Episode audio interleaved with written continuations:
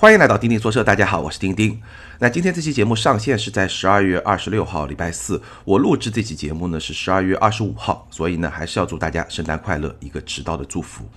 我是在昨天晚上，也就是圣诞夜的接近十二点的时候回到上海。那此前呢，我在呼伦贝尔待了整整六天，参加了两个品牌的冰雪活动，第一个是宝马，第二个是别克。那几乎每年冬天我都会在这个时候去北方参加一些冰雪的试驾活动。那今年呢特别痛苦，一方面两个活动连在一块儿待的时间比较长，更重要的是什么呢？我感冒了。这么多年我第一次在零下三十度的地方感冒，真的还是挺痛苦的。所以今天的声音呢，不知道大家有没有听出来，可能会有一些影响，还是请大家来见谅。那别克的这个活动呢，我主要是试驾了昂科旗这款车。那这款车呢，之前关心的朋友还是会比较多。所以呢，我其实是专门做了一个视频，应该是在这两天，咱们的微信公众号、微博、车架号、B 站这些平台会上线。那如果对那款车感兴趣的朋友呢，可以去看一看。基本上把它的空间表现和驾驶感受这两个最重要的方面呢，展开来跟大家聊了。那如果对那款车还有别的问题，也可以在咱们节目下或者说咱们微信的下面去留言，那我可以进一步的来回复大家。那今天这期节目咱们聊什么呢？聊一聊本田凌派这款车。那大家可能会说，凌派好像不是一款特别新的车，为什么要在这个时候聊呢？我觉得原因很简单，凌派这款车一直以来，尤其是最近，咨询的网友特别特别的多。但是对我来说呢，好像这款车又不是一款存在感很强的车，因为我们知道这两年本田，对吧，非常的强势。那存在感最强的，在轿车的话就是。思域和雅阁，这个真的是非常的热，非常的火爆，一直有很多朋友在聊、在关心、在讨论。但相比之下，凌派的存在感呢就不是特别的强。所以呢，哎，这么多朋友关心，我就特别的去关注了一下。那正好呢，不久之前有一个同事借了凌派这辆车拍几个小视频，那我就借了这么一个机会呢，去开了开这个车，同时呢也研究了一下这个车。哎，我发现这个车还是挺有意思的，值得咱们专门做一期节目来跟大家好好的分享一下这款车。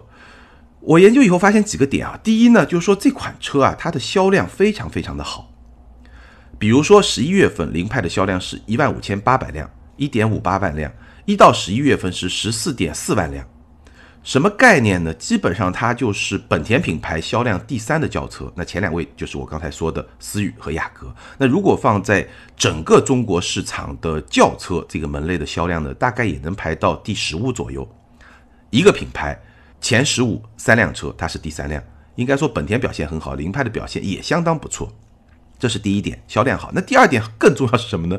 凌派这款车啊，它全系都是搭载的 1.0T 的三缸机，1.0T 三缸机。这个因素对于任何一款车，中国市场上，因为消费者的心理上的一些因素吧，都不是一个特别能够刺激销量的这么一个因素。那在这种前提下，它还能够取得那么好的销量的成绩，那就更加难得了。因为我们知道，思域虽然也有一点零 T 的车型，但思域的一点零 T 车型卖的并不好，思域卖的好的是一点五 T 的车型。好，那这个是从静态、从数据上去研究，哎，让我激发了对这款车的强烈的兴趣。然后呢，试驾了以后呢，印象就更加深刻了。所以今天的节目里面呢，咱们展开来聊一聊本田凌派这款车。那简单的分三个方面来跟大家聊。首先呢，聊一聊这款车它的亮点，大概我总结出来有四个。然后呢，跟大家聊一聊它的槽点，我找出来的有三个。最后呢，我们来专门聊一聊这台 1.0T 的三缸机加上 CVT 这么一套动力组合，在凌派这款车上它的表现到底如何。好，我们先进入第一部分，就说这款车我试驾下来，我觉得它身上最大的四个亮点。首先呢，第一个就是外观，凌派这辆车呢，你可以把它叫成是小雅阁，而且呢，甚至它不是小雅阁，你可以说是一个中号的雅阁。我觉得它比思域更像雅阁，而且呢，比思域会更大一点，或者说呢，它其实比同级别的几乎所有的。合资品牌的紧凑级的轿车都要更大一点，所以呢，它就是一个中号的雅阁。如果说思域是个小雅阁的话，其实它长得比思域更像雅阁。而且这辆车我说了，它非常的大，它不仅是有越级的气场，而且呢，实实在在是有越级的身形。凌派这款车车长是四七五六毫米，什么意思？车长超过了四米七。轴距是二七三零毫米，那四七五六这么一个数据什么概念啊？大家如果没有概念，我简单拿一个数据来说，全新一代的标轴版的宝马三系四七幺九，也就是说，凌派的车长比全新的标轴版的宝马三系要更长。一个紧凑级的轿车，它的车长已经超过了一辆标轴版的中级轿车，所以说就是一个越级的存在。我看了一下，同级别里面大概只有速腾跟它是差不多，但是也要比它稍微矮那么几个毫米吧，比较接近。但别的那些车型基本上都是四米六以上这么一个车型，而它呢是超过了四米七，所以这款车。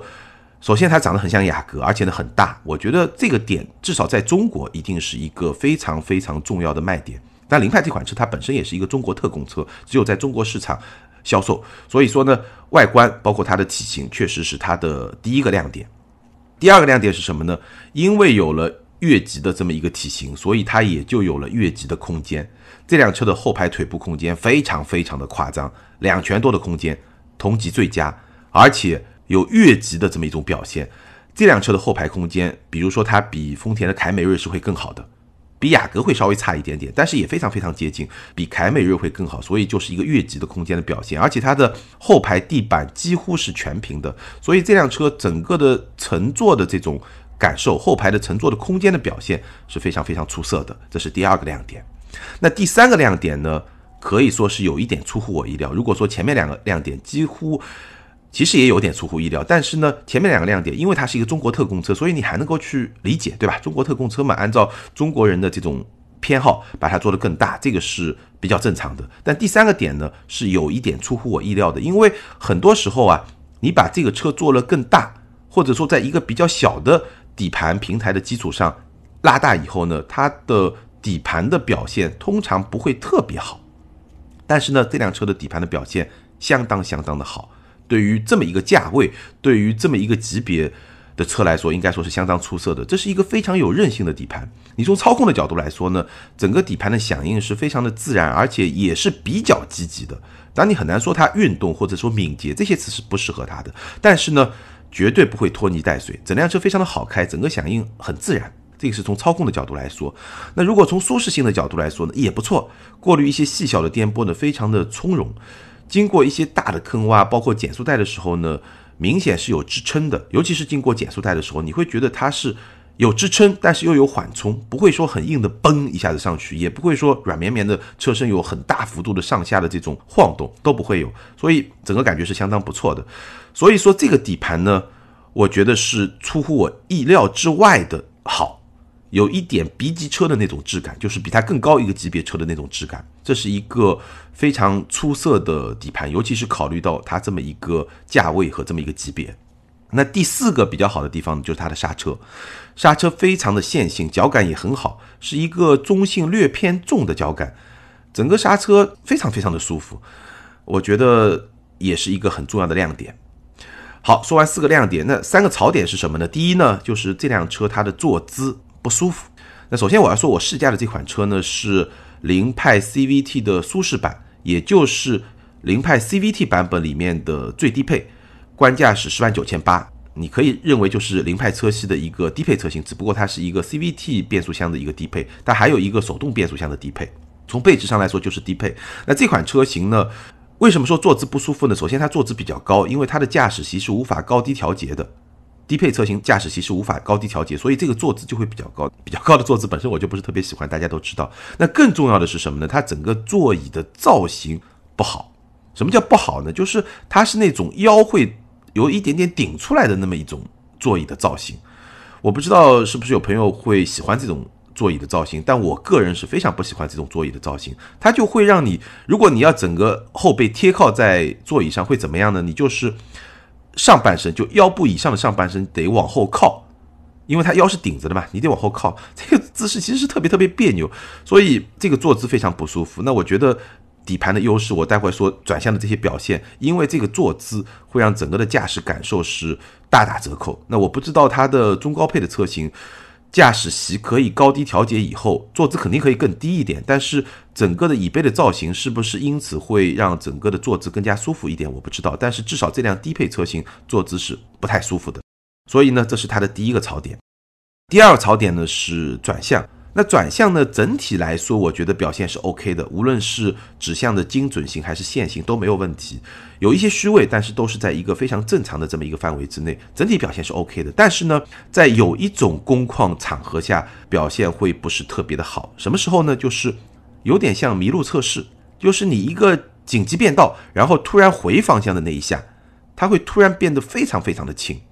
比如说你往右一个紧急变道，往右打方向，然后车过去了，然后你要往左打方向回来，这个时候就会突然变轻。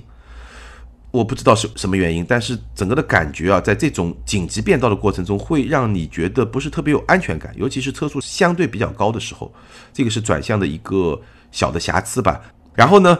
这辆低配车型它使用的是塑料的方向盘，这个塑料方向盘的手感也是比较差的。而且我查了一下，凌派这个车呢，它要到顶配车型才会有真皮方向盘，也就是说，从顶配往下的那些配置，这辆车它主销的那些车型，可能百分之九十以上都是那些车型，它都是一个塑料方向盘。那这个塑料方向盘的手感也不是特别的好。这是第二个槽点，那第三个槽点呢？就是凌派这辆车，大家可能也看到了，它在中保研的碰撞测试的成绩呢，也不是特别的理想。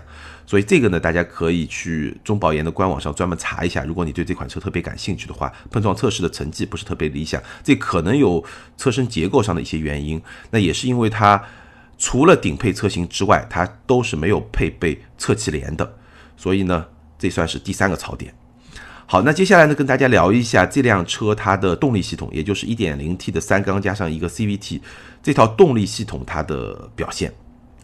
凌派这款车呢，两个变速箱，六档的手动或者是 CVT。那六档手动车型是九万九千八，CVT 车型是从十万九千八到十三万九千八。那全系匹配的都是一点零 T 的三缸发动机。现在终端有一万多的优惠，什么意思呢？就是说你基本上裸车十万左右就可以买到这辆。合资品牌，而且是 CVT 变速箱，或者我们通常说的自动挡，对吧？不是很精确了。十万左右可以买到这辆合资品牌自动挡的大号的买菜车。这句话一听，感觉上好像性价比就是不错的 这么一个存在，对吧？那这么一款车，它的动力系统表现怎么样呢？1.0T 发动机，一百二十二马力，一百七十三牛米。从动力储备上来说呢，完全够用。我觉得基本上跟福特的1.5自然吸气发动机的。动力储备、动力表现是差不多的。那从动力输出的特性上来说呢，有几个特点。第一个呢，因为排量比较小，所以呢，它在日常行驶过程中转速的保持会比较高，基本上是在两千转左右或者更高的这么一个转速。因为排量小，转速比较高，动力才出得来，对吧？这是第一。那第二呢，整个的动力的响应是比较积极的，也是比较跟脚的。我觉得从性能表现上来说，这个动力是不错的。那大家最关心的震动的问题。分不同工况来说啊，首先震动比较明显的是什么时候呢？就是现在是冬天嘛，冷车着车的时候呢，它的转速会比较高。但很多车冷车着车的时候转速都会比较高，因为气温比较低嘛，这个很自然。这个时候呢，凌派如果你停了一个晚上，比较冷的时候着车，它的转速是在一千一百转每分左右这么一个转速，这个转速是它的震动和抖动最明显的时候。在这个时候，你要是手握着方向盘的话，你能明显的感受到。方向盘是会有一个比较轻微的抖动的，频率很高，就那种轻微的这个抖动。那大概可能会过个半分钟到一分钟的时间，等它的转速下降到一千以下，九百左右的时候呢，这个抖动就消失了。那这种工况是这台 1.0T 三缸机震动最明显的一种工况。然后呢，在急加速的时候呢，你也可以感受到一种非常轻微，但是确实是可以感知的一种震动。这个也是会有的，这是第二种工况，会有一些轻微可感知的震动，急加速的时候。除此之外呢，其他工况下其实这个震动不是特别的明显，或者说是不明显的。那整体来说呢，这台 1.0T 的震动水平，这台三缸机的震动水平，相比福特的三缸机、宝马的三缸机和领克的三缸机都要更加明显一些。在这些主流品牌的三缸机里面，表现应该说是。不是特别的好，应该说是相对会更差一点。但是呢，我觉得也没有到说不能忍的程度，这个是完全完全没有到。正常的驾驶有一些轻微的震动，或者说我刚才说的那两种工况下有轻微或者比较明显的震动，正常驾驶过程中是 OK 的。我其实觉得这台 1.0T 三缸机相比它的震动更加让人比较难受的一个问题是什么呢？就噪音。这个当然也是本田的。很多发动机都会有的这么一个问题。比如说我当年的第一辆车飞度上面的一点五自然吸气的发动机，在转速比较高的时候，噪音也是非常非常的明显。那这台一点零 T 的噪音也很明显，两个时候，第一个呢就急加速，它是。伴随着有一些轻微震动的这个噪音，但是我觉得那个震动其实还是更容易接受，而这个噪音呢会更让人觉得有点心烦。第二呢，就是在高转的时候，因为这个 1.0T 本身排量比较小，所以其实高转的这么一种工况还是比较常见的。那这个时候呢，噪音还是会比较的明显。